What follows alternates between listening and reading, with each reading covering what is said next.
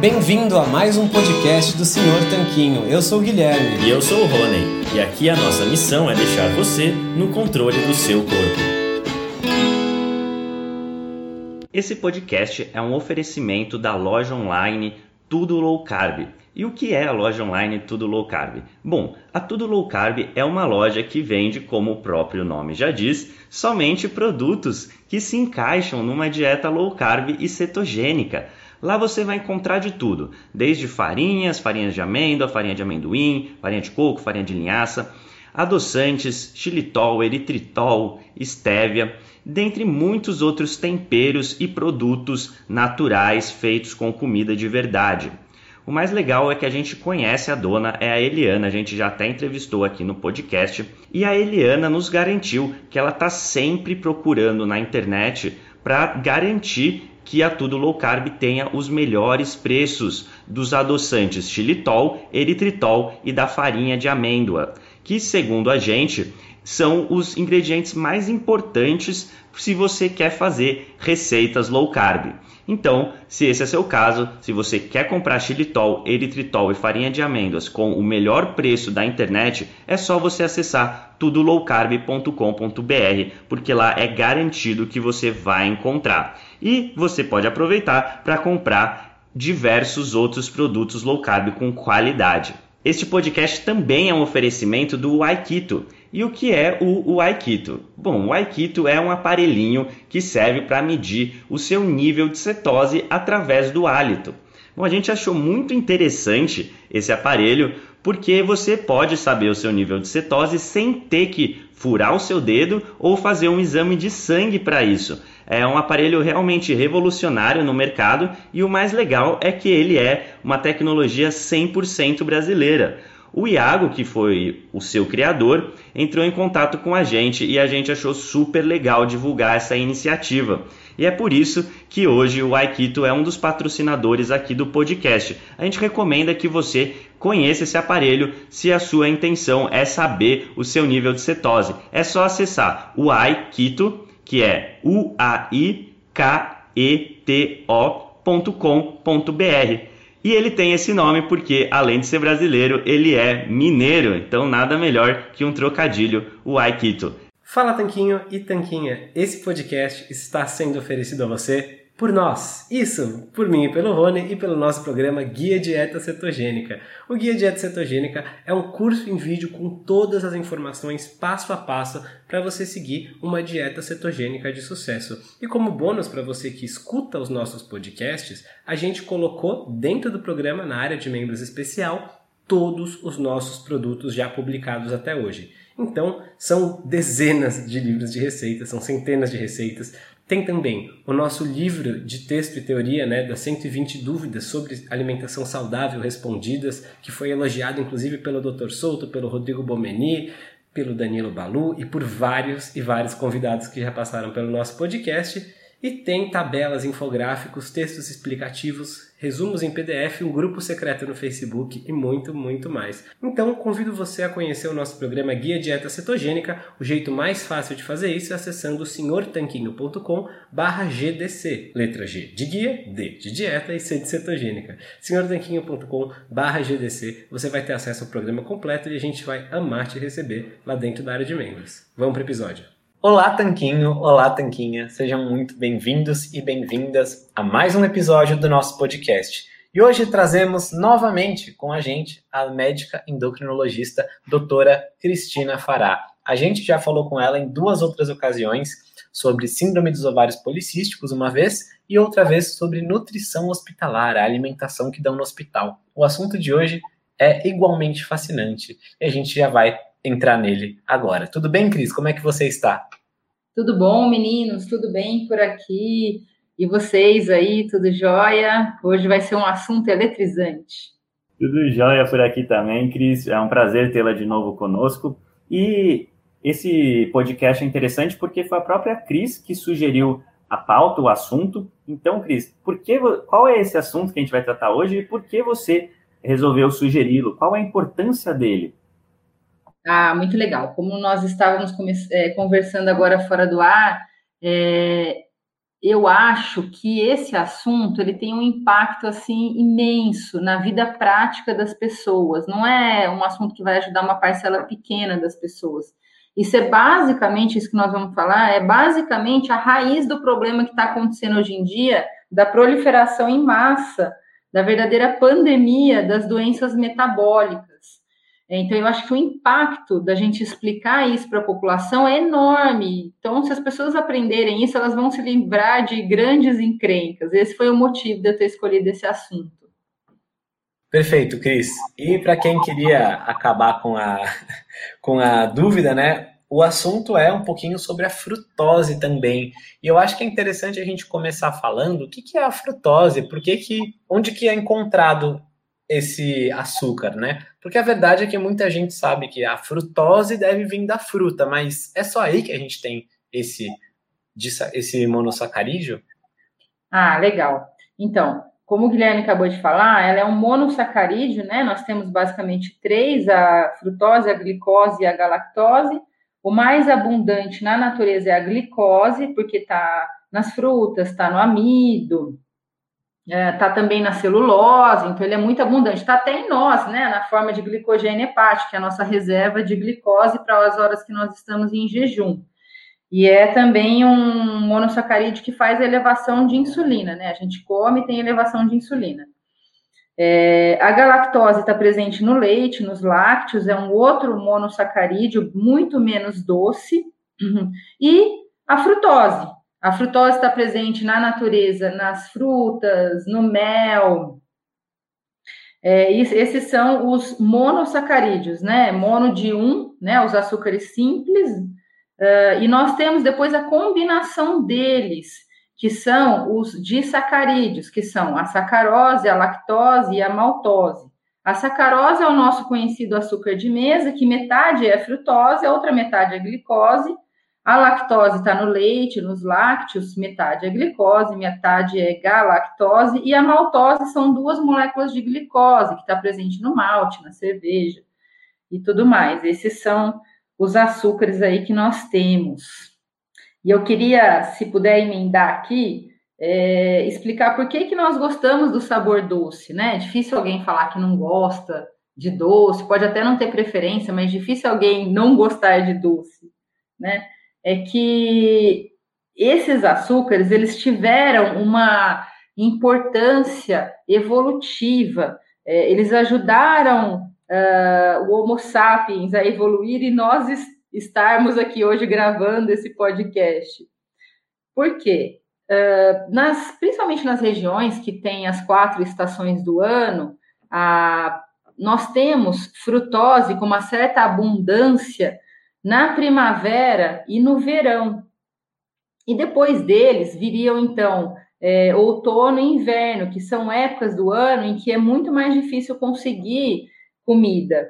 O que quer dizer isso? Quer dizer que se o Homo sapiens, lá 300 mil anos atrás, achasse um pé de fruta ou mel, ele ia comer o máximo que ele conseguisse, tanto na hora quanto conseguisse carregar, não só para se nutrir naquele momento, mas também para criar gordura no fígado, que já já eu explico, e aguentar os períodos que a comida era escassa, que seria o outono e inverno.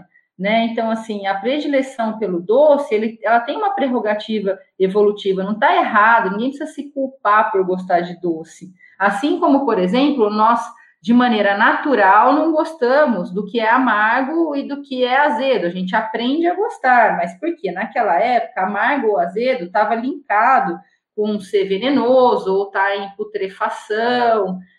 Então, é, é, natural a gente ter predileção pelo, pelo, pelo açúcar, pelo doce, né? Com certeza, Cris. E qual que é o grande problema da frutose no corpo humano? Então, a frutose, ela tem um metabolismo específico no fígado que é muito parecido com o do álcool e se distancia um pouco do metabolismo da glicose. Então, vamos explicar um pouquinho. Eu vou tentar falar da maneira menos chata possível, mas é um assunto é, teórico, mas eu acho importante dar uma pincelada, porque daí vem uma base para a conscientização das pessoas. Vamos começar pela glicose, que é a menos problemática de todos. Ah, quando a gente come glicose, 80% é consumido pelo corpo como um todo e 20% vai para o fígado, porque o corpo inteiro tem receptor para glicose. Desses 20% que vai para o fígado, é, uma grande parte é destinada à formação de glicogênio, que são as nossas reservas de glicose. Isso é normal, não tem nada de tóxico, é fisiológico, não causa nenhum problema. Uma pequena partezinho é desviada para a formação de piruvato, que vai para a mitocôndria fazer energia, e daí tem uma sobrinha pequena de citrato que volta para o citoplasma e começa um processo super importante para nós aqui no nosso capítulo de hoje, que é a formação da lipogênese de novo. O que, que é isso? Literalmente, é, formação de gordura de novo, lipogênese de novo, que é a formação de gordura dentro do fígado. Mas vejam, na, no consumo de glicose é só uma pequena parte, não dá nenhuma caloria em cada 120 calorias consumido na forma de glicose que vão fomentar a lipogênese de novo, ou seja, a formação de gordura dentro do fígado. De maneira diferente, quando a gente consome frutose, ela vai direto para o fígado. O corpo como um todo não é capaz de metabolizar frutose. Algum, alguns lugares sim, mas muito pouquinho. Basicamente, tudo vai para o fígado no receptor GLUT5. É, e lá, é, no fígado, essa frutose ela vai se ligar com uma grande quantidade de fosfato e já começa a encrenca aí, porque disso é formado o ácido úrico, o ácido úrico inibe a formação de óxido nítrico, podendo levar à hipertensão arterial. E essa frutose ligada ao fosfato, ela vai formar o piruvato, igual eu acabei de explicar para a glicose, vai entrar na mitocôndria. A diferença é que desse processo com a frutose sai muito citrato para o citoplasma, ou seja, fomenta demais a lipogênese de novo. É, assim, várias, várias vezes a mais que a glicose, é uma formação muito mais intensa de gordura no fígado. E tem um outro probleminha ainda, que a frutose ela é capaz de ativar uma enzima chamada JANK. Esse nome sugestivo, porque é JANK mesmo, é, a JANK ela é o elo de ligação com gordura no fígado e inflamação. Então, a inflamação começa daí. É, tem a fosforilação inserina do, do substrato de receptor de, de, insulina, que é chamado IRS1, e daí para frente é uma cadeia que vai culminar em resistência insulínica. E um terceiro probleminha, que é o efeito que a gente chama de browning, o amarronzamento, que é a fosforilação, desculpa, a frutosilação das proteínas. Então, essa frutose, ela é instável, ela não é estável igual a glicose. Ela é instável, ela se liga muito mais com proteínas do fígado e vão alterando essas proteínas, formando, portanto, fibrose, que depois se agravar vai virar numa cirrose, então, só daí, por cima, a gente já nomeou três coisas ruins que podem acontecer se a quantidade de frutose que nós comemos ultrapassar o que o fígado consegue metabolizar de uma maneira saudável. Um, o terceiro que, então, eu gostaria de falar é o álcool. O álcool, ele é parecidíssimo com a frutose.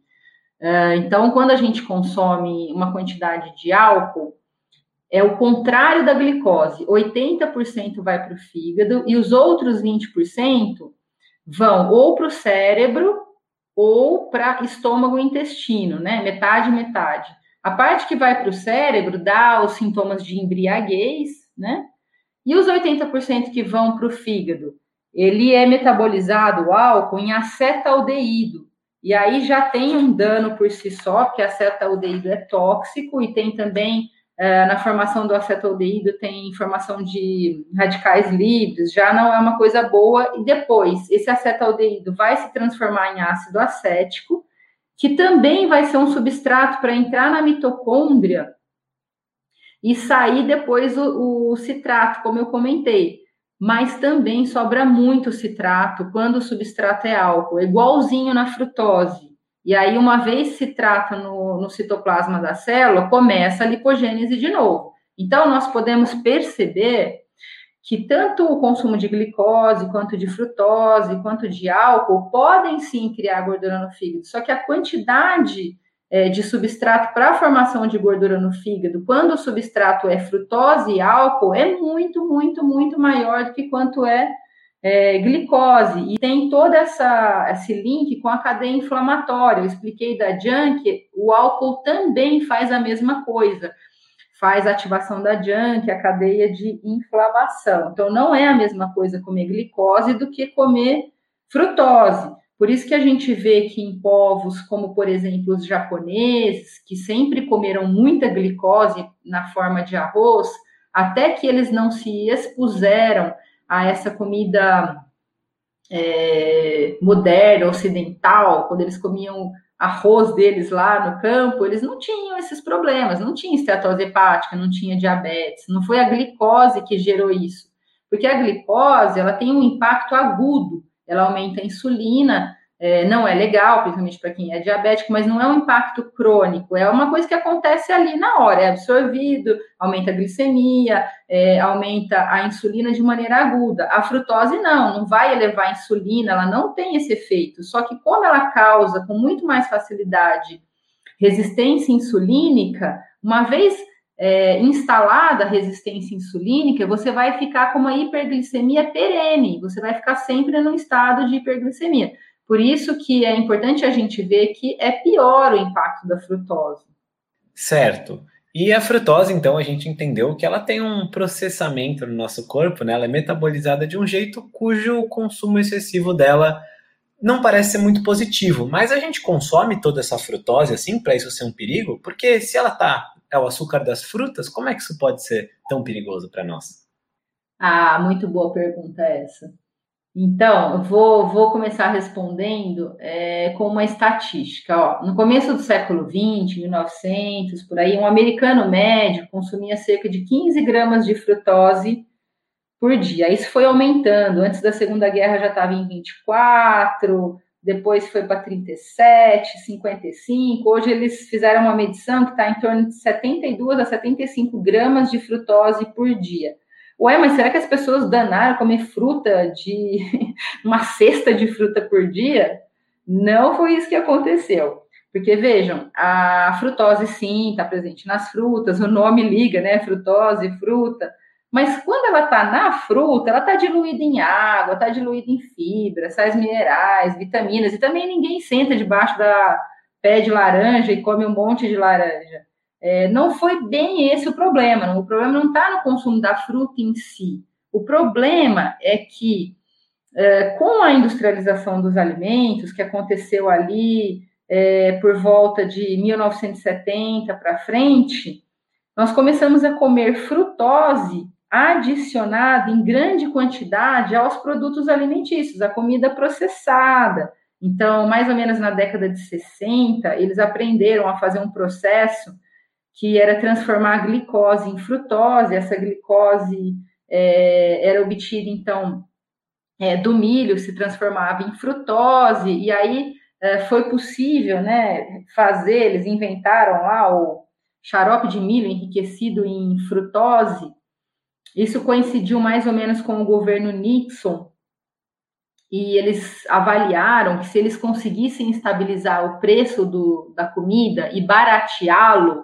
eles conseguiriam uma grande estabilização política.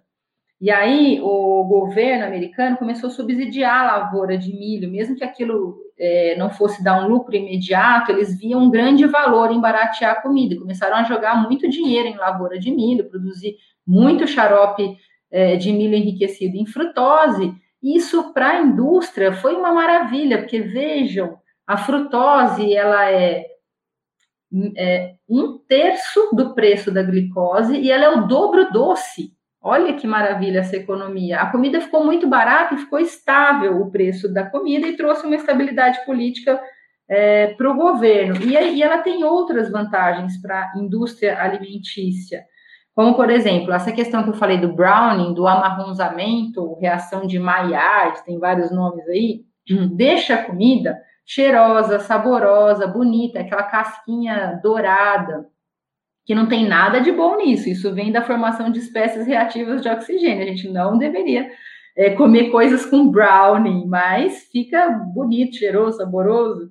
É, aumenta a vida média na prateleira dos alimentos, então os alimentos não estragam, eles ficam úmidos por mais tempo, eles ficam crocantes, uh, ficam docinhos, e a gente nunca fica satisfeito, porque a frutose, ela burla o sistema de recompensa e saciedade. Depois, se der tempo, eu explico isso mais a fundo, mas a gente come coisa com frutose e não fica nem recompensado e nem saciado. Então a indústria meio que foi viciando a gente em comida, né? Eu brinco com os pacientes que ninguém pega o salmão pelo rabo e come até a cabeça compulsivamente.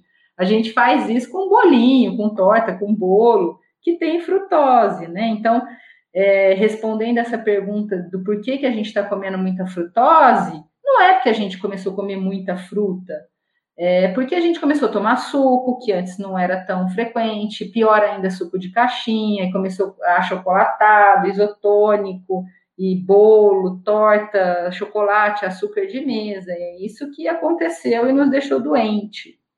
Certo, Cris. Então, com certeza, é, dificilmente alguém fica doente simplesmente comendo as frutas. E realmente, o problema, mais uma vez, né, a gente sempre acaba voltando na mesma tecla, é a comida industrializada, na maioria das vezes. E nesse ponto, a gente também tem um outro fator, né, que poderia ser levado em conta, que é a grande disponibilidade de frutas que a gente encontra, né?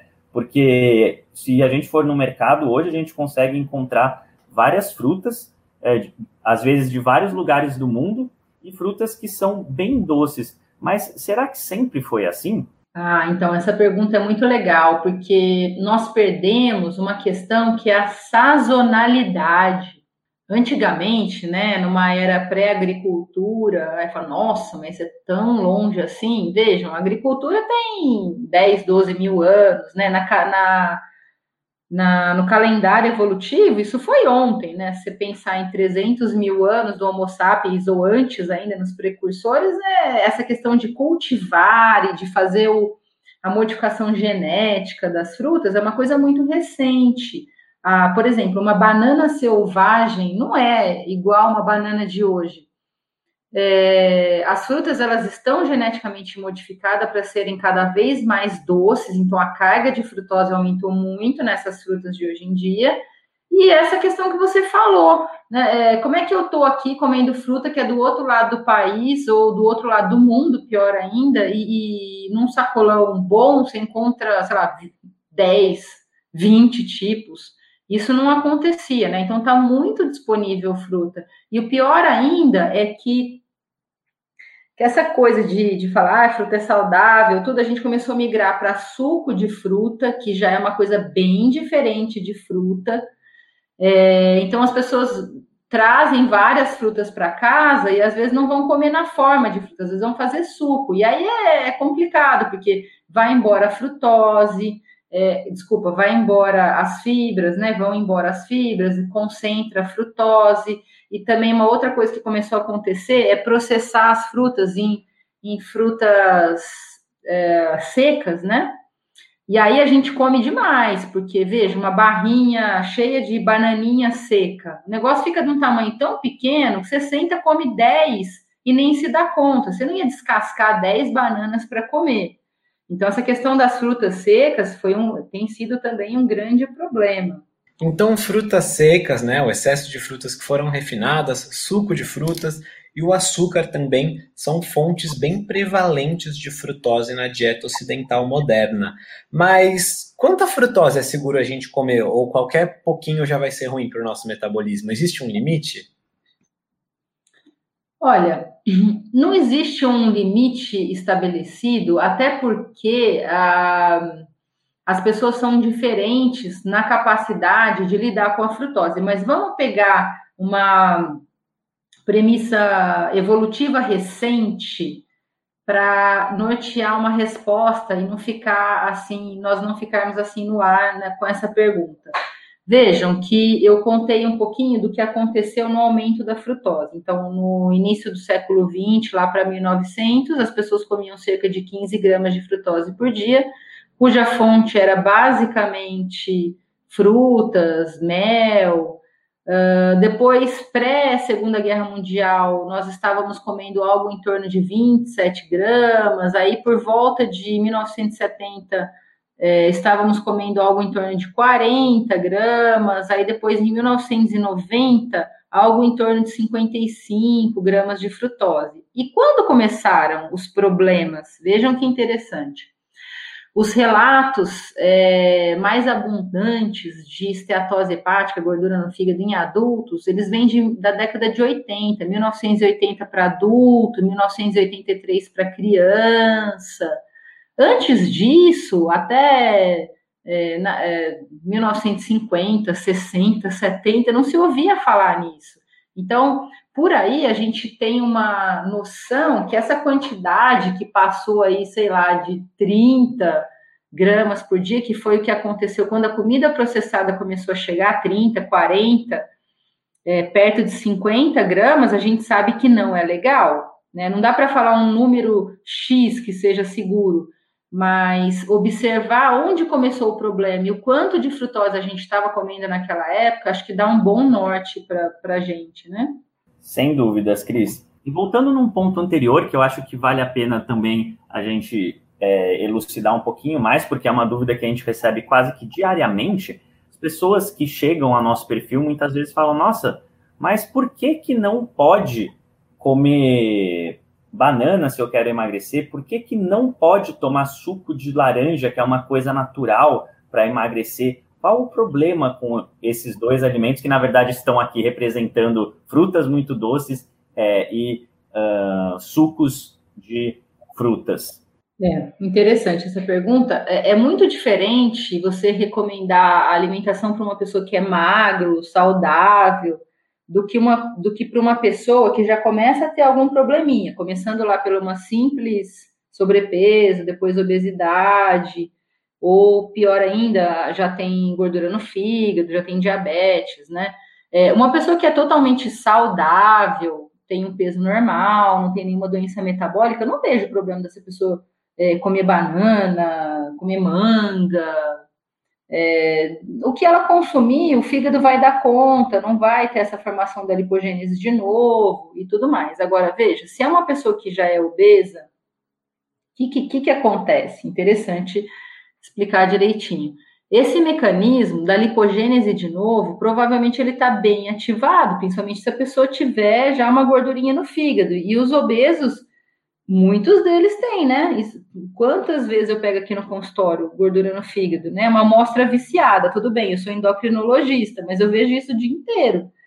Uh, uma vez ativado essa lipogênese de novo, essa formação de gordura no fígado, ela é exportada, essa gordura, é, para o corpo inteiro. Então, quais as consequências? Ela vai ser captada pelo tecido adiposo, e, e vai aumentar o tecido adiposo, ou seja, vai engordar.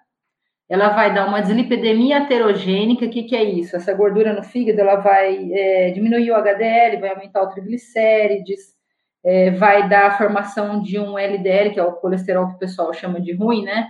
É, um LDL não legal, que é o pequeno e denso vai para dentro da, das placas de gordura, formando aterosclerose. Então, se uma pessoa que tem já um probleminha, está obesa, está com é, esteatose hepática, começar a tomar suco, é, comer banana, não, não vai dar certo, porque vai pilhar ainda mais esse processo da lipogênese de novo, além de que, além de que, na banana, no suco, a gente tem que lembrar que tem glicose. Então, na fruta, em todas as frutas tem glicose, frutose e elas juntas, na forma de sacarose.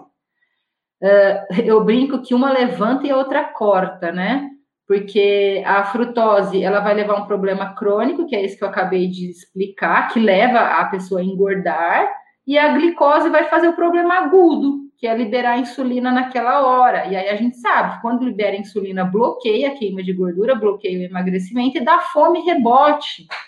Então eu brinco com os pacientes que o dia que você acordou atrasado e foi trabalhar sem café da manhã, chegou na hora do almoço e ficou com menos fome do que no dia que você comeu pão. Por quê? Você teve uma fome rebote pela liberação de insulina.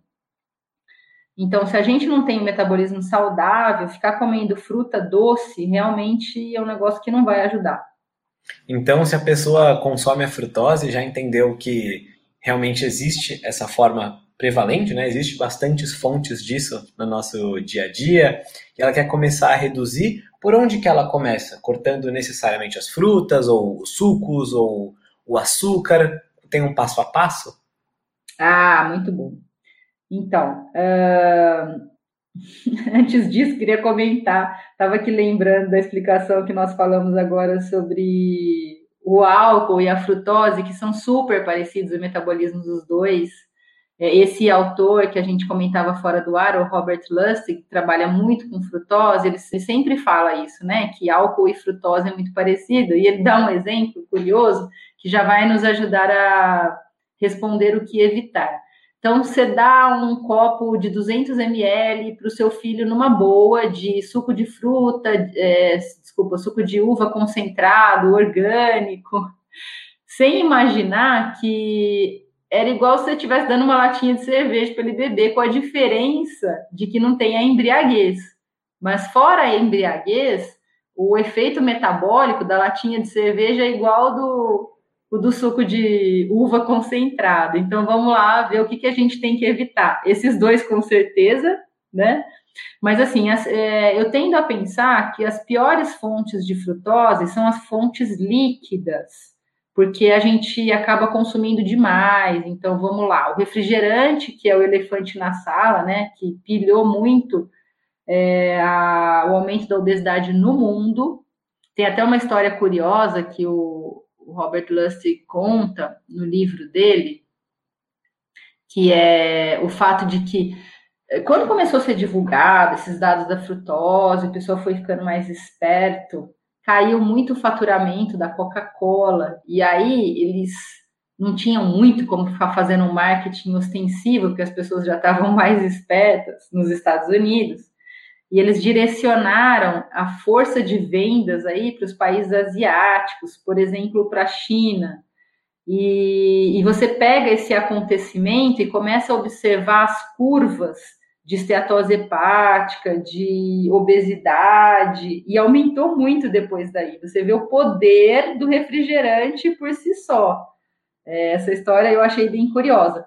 E, e, é interessante que os povos asiáticos, eles não precisam ficar obesos para terem é, síndrome metabólica, diabetes, né? Então, os indianos, os paquistaneses, os chineses, é, ou mesmo os japoneses, porque são povos que não têm facilidade de mandar é, gordura para a periferia, né? Você não vê eles com colchão, com braço gordo, perna gorda. Quando eles engordam, eles engordam na gordura visceral. Então, mesmo com um IMC normal, eles começaram a ter muita esteatose hepática. Então, voltando lá, é, o que, que a gente deve evitar, né? Então, refrigerante com certeza, o suco de fruta, mesmo natural, mas principalmente, pior ainda, os industrializados de saquinho, de caixinha, os achocolatados, que também viram líquido, né, ou que já são líquidos, uh, esses de caixinha, ou para adicionar no leite, os isotônicos uh, esportivos, é, todas essas fontes, tudo que é doce que a gente toma e não é adoçante é frutose. Uh, que mais? O próprio açúcar de mesa, metade dele é frutose, né, o açúcar de mesa, e todas as fontes de comida sólida doce, né, biscoito, bolacha, bolo, até no pão francês tem, tem frutose, uh, e as comidas sólidas salgadas também, porque aí é, a frutose vai entrar como realçador de sabor, e também para fazer aquelas maravilhas que eu contei há pouco, do amarronzamento, de melhorar a vida média de prateleira. Então, está presente na maior parte das comidas processadas salgadas também. Está também no cereal matinal, está no ketchup, está no açaí, porque o açaí não é açaí, ele é açaí mais xarope, esse que a gente recebe aqui, diferente lá de Belém do Pará, que eles têm o açaí puro. Uh, é um enorme número de, de alimentos. Basicamente, o que é processado, industrializado, a chance de ter frutose é muito alta. Você se livra dela se você estiver comendo comida da natureza, que aí não tem adição. Ou tem ou não tem a frutose, mas não tem adição.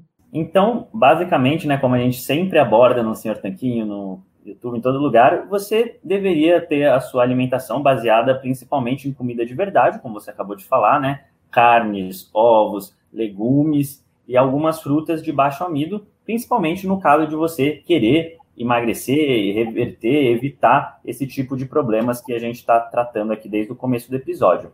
Mas e com relação ao sabor doce? Como substituir isso? Como uh, ter o sabor doce na vida, só que sem prejudicar aí o fígado, prejudicar o metabolismo?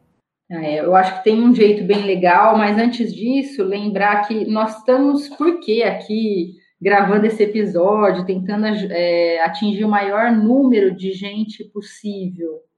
Porque essas coisas que você mencionou, Rony, que é ganhar peso, começar num processo de diabetes, esteatose hepática, gordura no fígado, tá uma coisa assim muito abundante, né, na população.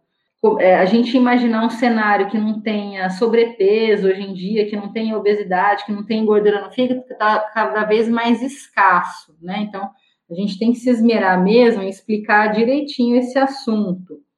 E aí, nós que estamos viciados no doce, como é que vamos fazer? Respondendo a sua pergunta. E viciado mesmo, né? Porque a, frutose, ela tem um efeito fantástico no sistema nervoso central, no núcleo accumbens, no hipotálamo, é, o sistema de recompensa e saciedade fica tudo bagunçado. Por exemplo, você está numa churrascaria, está entupido de carne, passa alguém te oferece um pedaço de carne, você não vai querer mais.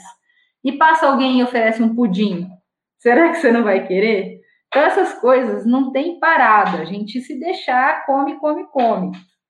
Então, como é que nós vamos fazer essa transição é, sem é, deixar de comer o nosso docinho, porque aí também é você querer demais, né? Você falar para a pessoa, agora, a partir de agora, vai comer carnes, ovos e vegetais, e me aparece daqui seis meses. Não dá, a gente já conheceu isso aí, a gente já conheceu refrigerante, já conheceu chocolate ao leite.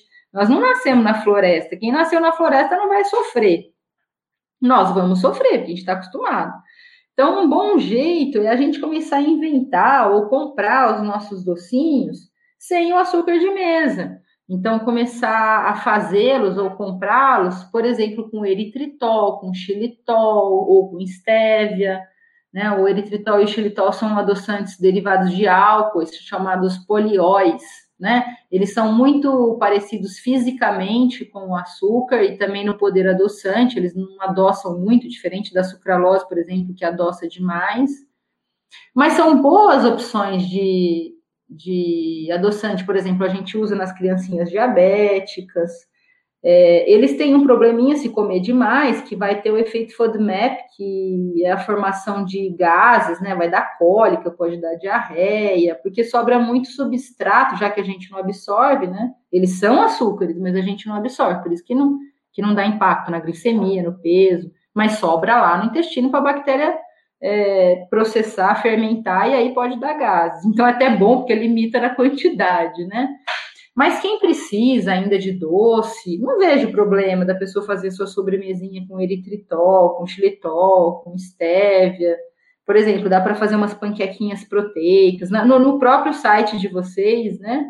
É, no material de vocês, não só no site, tem várias receitinhas. É um jeito da gente escapar do consumo de frutose. Tem mesmo, tem várias receitas, é por isso que a gente compartilha tantas, tem várias no nosso livro também, no site, no canal do YouTube e por aí vai. E uma coisa interessante é que muitas pessoas é, começam uma dieta low carb, né, começam uma dieta mais baixa em carboidratos, e elas observam, por exemplo, que uma das primeiras coisas a ir embora, além de muitas vezes na primeira semana inchaço e retenção de líquidos que vão embora, é a gordura no fígado. Mesmo quando a perda de peso é modesta, a gordura no fígado muitas vezes vai embora. E qual que é a ligação da, do excesso de frutose com a gordura no fígado e com qualquer outra patologia que a gente possa ter também, como por exemplo a gota? Ah, interessante essa pergunta, e, e, e, isso daí é fantástico, né? Eu, eu já vi coisas acontecerem aqui no consultório em termos de desaparecer esteatose hepática, que é fenomenal. Uh, você corta o fornecimento de frutose, né? Porque você nem, precisa ficar falando para o paciente, ó, oh, não dá para comer frutose, não sei o quê. A própria dieta low carb, que a gente usa muito, né? Vocês usam, eu uso demais aqui no consultório, ela é baixíssima em frutose. Você corta o fornecimento grande de frutose, a gordura no fígado desaparece. Isso tem um motivo bem óbvio e fácil de explicar, que é a interrupção dessa cadeia de lipogênese de novo, que nós falamos no começo do, do episódio, né? Não tem mais aquele monte de citrato para ser transformado é, na cadeia da lipogênese de novo e formação de gordura no fígado. Basicamente, você cortou na fonte ali. Aí a pessoa te aparece aqui daqui três meses com ultrassom de abdômen e não tem mais esteatose. Isso é fantástico. Pensar que não tem remédio que faça isso é inacreditável. A, a indústria está louca atrás de um remédio que faça isso. Até tem remédios que tratam a gordura no fígado, como por exemplo as pioglitazonas, porque elas favorecem o, um processo, as piparalfas, né? Elas favorecem um processo de retirada da, da gordura de dentro do fígado é um mecanismo muito interessante. Então, a vitamina E, as pioglitazonas e os antioxidantes, né? Ah, por exemplo, o ômega 3, eles podem ajudar nisso, mas nada disso tem o poder de uma dieta low carb. É, realmente é fantástico o, o efeito que a dieta faz na resolução da esteatose hepática, que é, já é o comecinho, então é bem mais fácil reverter mas dá para melhorar muito quadros até mais graves, que é o quadro de Nash, que é o que? A esteatose hepática mais a inflamação, que é um estágio pré-cirrose. Melhora muito com dieta low carb e melhora demais o diabetes, é, todas essas doenças metabólicas com a dieta, o efeito é muito impressionante. Como que eu vou fazer uma dieta low carb ou cetogênica que muitas vezes tem mais gordura do que eu já comia no meu dia a dia? Eu vou comer alimentos que, com mais gordura, como ovos, carnes com gordura, queijos, e isso vai me ajudar a resolver ou melhorar o problema de gordura no fígado. Quer dizer, então, que eu vou comer mais gordura e vou resolver a gordura no fígado? Como que funciona isso? E complementando ainda essa pergunta, qual que é o tratamento é, padrão atual para a questão de esteatose hepática não alcoólica e por que, né, que ele não dá tão certo? Aí a gente é traído pela plausibilidade biológica, né? É muito plausível pensar que se eu estou com gordura no fígado, eu não devo comer gordura. Na verdade, assim, não é que a gordura na dieta não vai ter nenhum impacto na gordura no fígado, não é assim, mas o impacto é muito pequeno. Né? Nos artigos do Lustig, ele até quantifica isso. Então, o impacto é menos de 15% do problema oriundo da gordura porque esse, esse mecanismo que eu expliquei há pouco, da formação da lipogênese de novo, que vem é, do citrato, que vem da frutose, ele é o grande vilão. Então, quando a gente aumenta a gordura, na verdade, a gente está aumentando a via mais segura e está tirando da frente a via mais perigosa. Então, o que, que acontece de maneira teórica, por essa explicação que eu acabei de dar, e, e principalmente de maneira prática? O que, que eu vejo, né? Na, nada como você mostrar para o ouvinte, para os nossos telespe eh, telespectadores, não, mas para os nossos ouvintes, o que você vê no dia a dia. O que eu vejo no dia a dia é que a estetose hepática, a gordura no fígado desaparece em quem faz é, dieta low carb. Então, a pessoa ela vai começar a comer mais gordura. Ah, mas muito mais gordura? Não, gente. Quem faz low carb não come muito de nada. Simplesmente a pessoa não come muito, senão ela também não emagrece. Mas ela come mais gordura, porque se ela vai comer carnes, ovos e vegetais, ela come mais gordura. Mas esse é o tratamento. É você tirar o elefante da sala. O elefante na sala da esteatose hepática, da gordura do fígado, não é o consumo de gordura, é o consumo de carboidrato, principalmente frutose, e também álcool. E se a pessoa come doce e bebe álcool, aí a festa está feita. Então, esse é o grande problema. Não é problema comer carne, comer ovo para esteatose hepática. Se as pessoas tivessem como base da alimentação carnes, ovos e vegetais, elas não teriam simplesmente esteatose hepática. Nós temos um modelo é, para demonstrar isso que, so, que somos nós mesmos no começo do século XX, que a gente comia isso e a esteatose hepática não existia. Excelente, Cris. E sobre a frutose e a ligação dela com o ácido úrico e a gota, você tem algo a comentar? Ah, sim. É, isso aí tem uma coisa bem curiosa que é, o mecanismo é o seguinte. Depois eu volto na coisa curiosa. Uh, quando entra frutose em uma quantidade maior que o fígado não consegue lidar, essa ligação da frutose com o fosfato em grande quantidade desencadeia um processo longo que eu não vou aqui falar porque seria chato, mas que no final uh, dá na formação de ácido úrico. E o aumento do urato né, na, na corrente sanguínea, ele inibe a enosa, a, a enzima que está envolvida na formação do óxido nítrico, né, na óxido nítrico sintetase. E aí não sintetiza direito o óxido nítrico, que é um vasodilatador. E aí a pessoa fica mais propensa a ter hipertensão e a ter gota, que são os problemas relacionados ao ácido úrico. Por exemplo, as crianças obesas e com síndrome metabólica, elas têm muito mais hipertensão arterial e ácido úrico elevado. Né? Então, quando você interrompe essa cascata, cai o ácido úrico, é, diminui a hipertensão e as pessoas param de ter gota. Então, as pessoas acham que a grande fonte de gota é carne. É, não, não que você vai resolver todos os problemas com dieta low carb, mas a maior formação do ácido úrico vem dessa fonte, é, da frutose. Então, tem toda a relação com hipertensão, tem toda a relação com gota, né? é bem relacionado esse assunto. A coisa curiosa que eu falei é que muito antes é, da gente ser homens das cavernas de 300 mil anos atrás, não tinha essa enzima que formava o ácido úrico, que formava gordura no fígado, tinha geneticamente a gente era diferente. E aí houve uma perda de uma enzima que então propiciou a formação de gordura no fígado, a formação do ácido úrico, mas isso foi bom evolutivamente. Hoje virou uma encrenca, mas nos permitiu acumular gordura no fígado e, e enfrentar períodos em que não tinha comida e, e, ter maior controle sobre uma pressão arterial maior, um controle mais refinado. A questão é que a gente não tem mais falta de comida, a gente tem excesso de comida, então o que lá atrás foi uma premissa evolutiva, hoje virou uma encrenca a disponibilidade mudou, né? A oferta de frutose e açúcar na sociedade é muito diferente hoje em dia, né? Com certeza, né? É, vamos pensar aí as nossas avós, dependendo da idade de cada um, bisavós, né?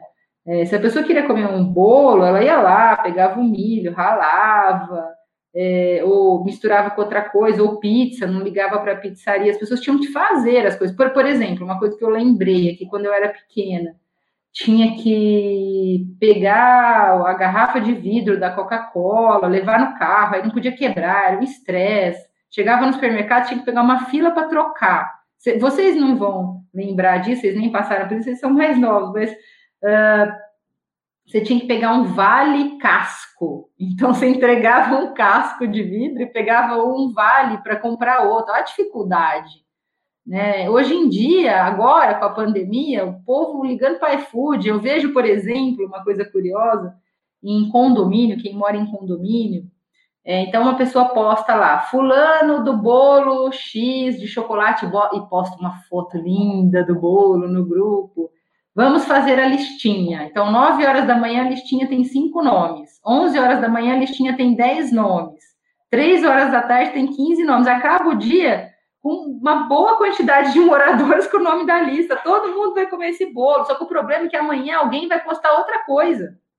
E depois de amanhã alguém vai postar outra coisa. E agora, nos condomínios, para piorar ainda, é, todo dia você vai, assim, tem alguém lá dentro vendendo. Um dia a barraca dos churros, outro dia a barraca da pizza, outro dia a barraca do mexicano, outro dia a barraca, sei lá do que, da torta, do bolo, do bombom. E aí por aí vai, ficou muito fácil. Você, na verdade, ficou tão fácil que você tem que se esquivar. Olha isso. Você tem que se esquivar dessas coisas, tem que sair fugindo do, do quiosque de, de brigadeiro gourmet.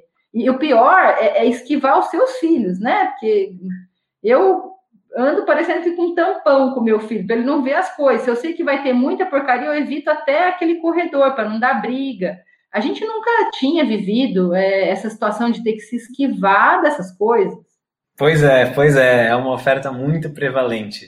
E, Cris, eu acho interessante a gente mencionar também um estudo que a gente até comentou antes de gravar aqui, né? Quando a gente estava combinando de, de gravar aqui, o estudo de 2016 que o Robert Lustig participou, que foi feito com 43 crianças que estavam sofrendo aí com obesidade e síndrome metabólica, e elas não foram colocadas numa dieta low carb exatamente, mas foi é, visado, né, justamente reduzir o consumo de frutose. Você quer comentar um pouquinho sobre esse estudo?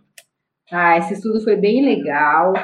É, bom, só explicando que essas crianças não eram crianças normais, de, de, peso normal, já eram crianças obesas, com síndrome metabólica, do ambulatório que ele cuida, né, de endocrinopediatria, lá na Universidade da Califórnia, em São Francisco. Bom, então eram 43 crianças, o período foi muito curto, de apenas nove dias, o que é mais impactante ver o que aconteceu em nove dias. Então, essas crianças foram divididas em dois grupos, e era o seguinte: é, elas não iam comer menos carboidrato, um grupo e outro, eles eram equivalentes na quantidade de carboidrato e de calorias, era tudo igual. A única coisa é que um grupo ia parar de comer frutose, ia comer quase nada de frutose, então ia ter que adicionar glicose, ia, ia ter que completar a quantidade de, de carboidrato, mas a, a frutose ia ficar de fora. E o outro grupo comendo normalmente frutose, com a dieta padrão. Bom, em nove dias, que é um período bem curto, o que, que eles observaram? Que, é, como não podia perder peso, porque senão as coisas boas que eventualmente acontecessem poderiam ser atribuídas à perda de peso, eles tiveram que, no grupo que tirou a frutose, ficar enfiando comida nas crianças, porque só de tirar a frutose, elas começaram a perder peso por mais que elas estivessem comendo a mesma quantidade de carboidrato e caloria, só de tirar a frutose, elas começaram a perder peso, então foram obrigadas a comer mais. E o que, que aconteceu é, como resultado desse estudo? Então, as crianças que ficaram sem frutose, ou quase sem frutose, elas perderam cerca de um quilo. É, vejam que o período é curto, né? De nove dias. Elas tiveram menor índice, é, níveis de insulina sanguínea, tiveram, é, mesmo nos pacientes que ganharam peso no grupo sem frutose, a insulina foi menor. Ah, mas não tem a ver, é, frutose não aumenta insulina e tal, mas a questão é que melhorou agudamente a resistência insulínica. Então, essas crianças em nove dias, elas já tiveram um nível de insulina sanguínea menor. que mais? Elas tiveram glicemia de jejum mais baixa, baixaram triglicérides, baixaram LDL, colesterol, tiveram Roma, que é um índice de resistência insulínica mais baixo. Tudo isso aconteceu num curto espaço de tempo de nove dias. Então, para provar um conceito aí, que é o dano causado pela frutose, e surpreendentemente essa melhora aconteceu em apenas nove dias. Né? Então, é um estudo bem legal, é, que está disponível, quem quiser ler, foi bem impressionante ter lido esse estudo.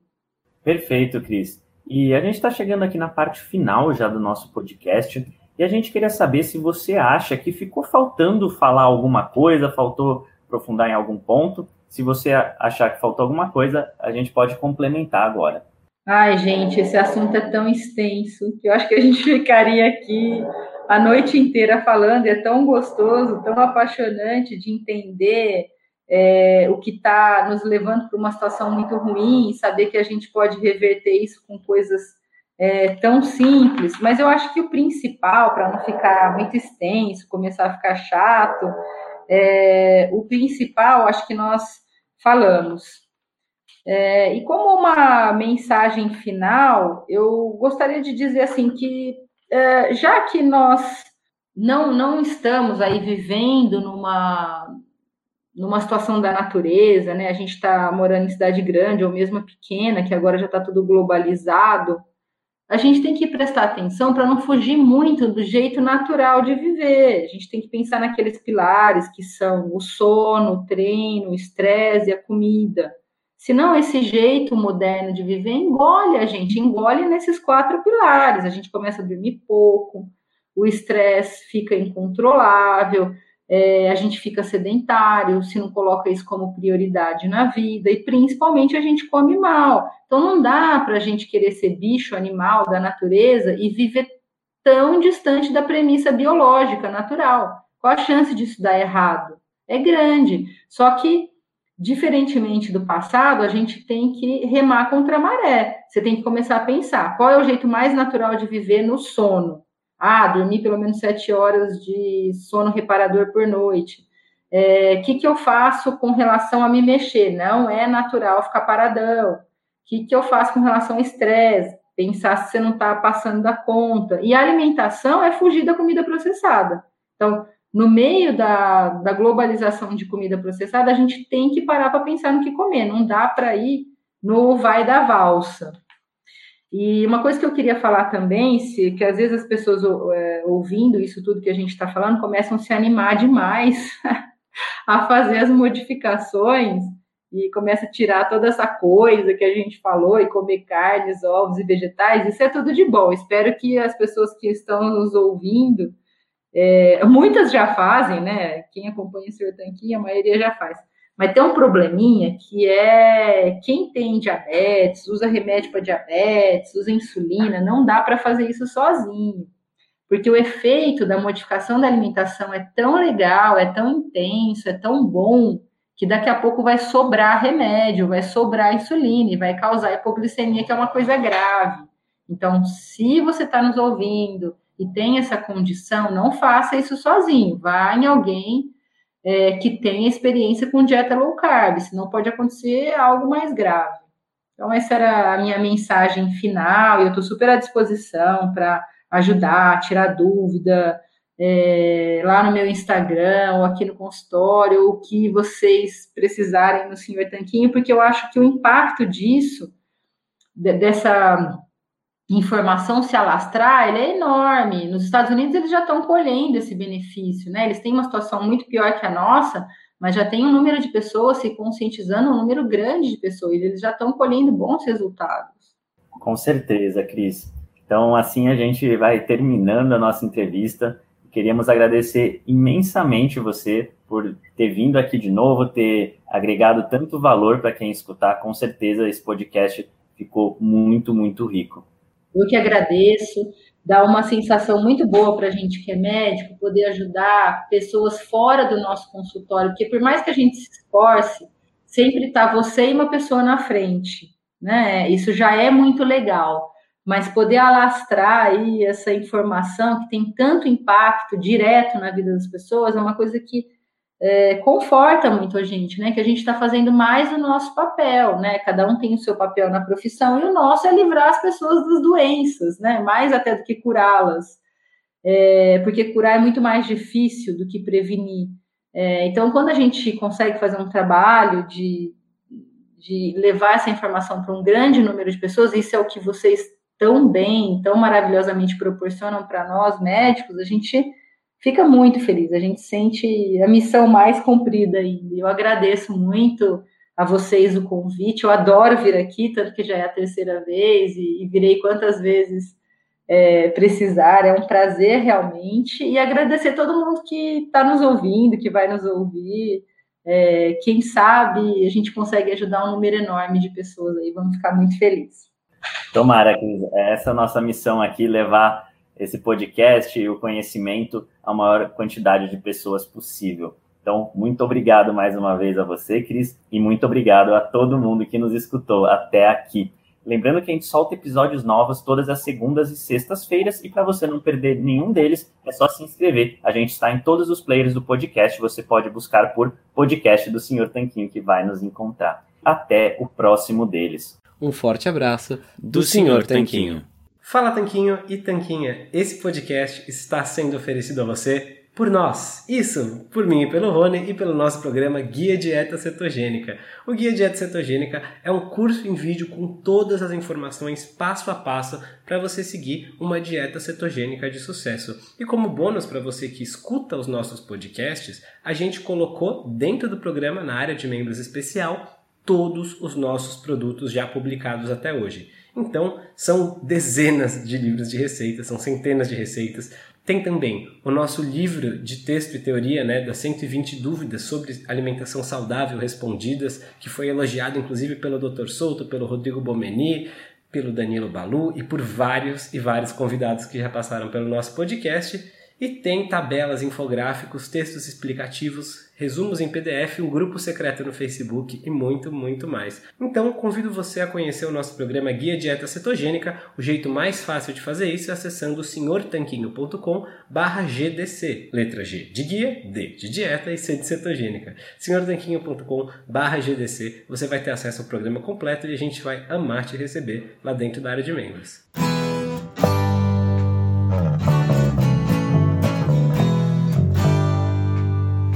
Você acabou de ouvir mais um episódio do podcast do Senhor Tanquinho. Não deixe de se inscrever para não perder nenhum episódio com os maiores especialistas para a sua saúde.